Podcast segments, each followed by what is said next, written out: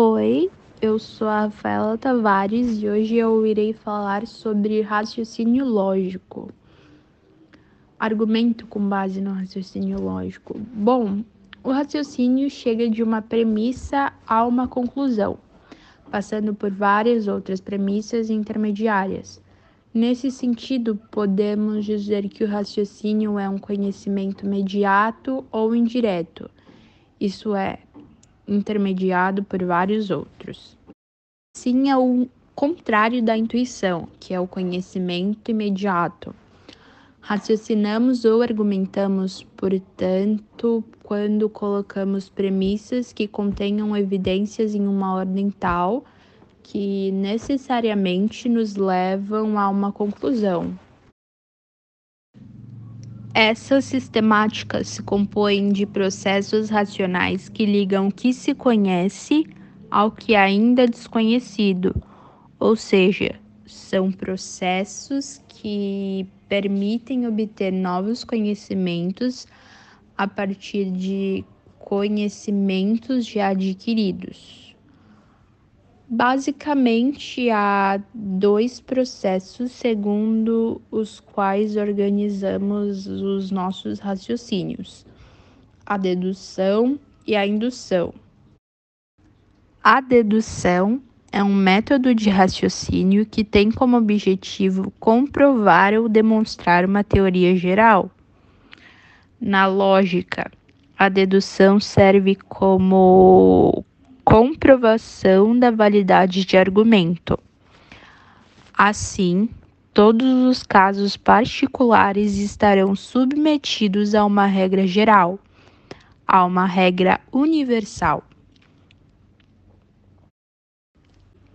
Na dedução, a regra ou teoria é hierarquicamente superior aos dados coletados.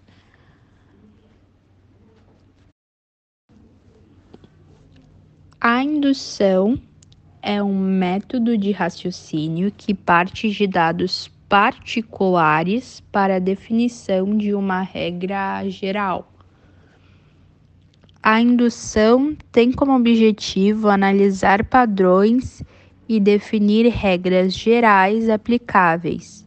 Ao contrário da dedução, na indução, a regra se encontra submetida aos dados não há uma verdade fundamental, e sim uma certeza parcial comprovada estatisticamente a partir dos dados coletados. Agora vamos falar sobre competência linguística. Competência linguística é o conjunto de normas ou regras que temos em nossa mente que nos permite emitir e receber frases e julgar se elas são ou não bem formadas ou se podem ou não ser consideradas como frases que pertencem à língua. Assim, julgamos que o menino comeu a maçã é uma frase produzida de acordo com a gramática da língua portuguesa. Por outro lado, uma frase como menino comeu maçã a é considerada como agramatical, ou seja, como uma frase estranha ou que não é boa, então não pertence à língua portuguesa. Porque há uma regra da língua que não permite colocar o artigo depois do substantivo.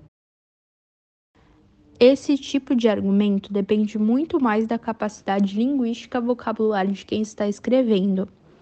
Leve em conta a, a competência do escritor, a competência de quem está escrevendo. Isso é uma maneira de você demonstrar seu conhecimento linguístico e seu conhecimento de mundo. Chegamos no fim do projeto da sala invertida. Hum, particularmente, eu gostei muito acredito que eu aprendi muito com isso e foi bem legal produzir os áudios e etc.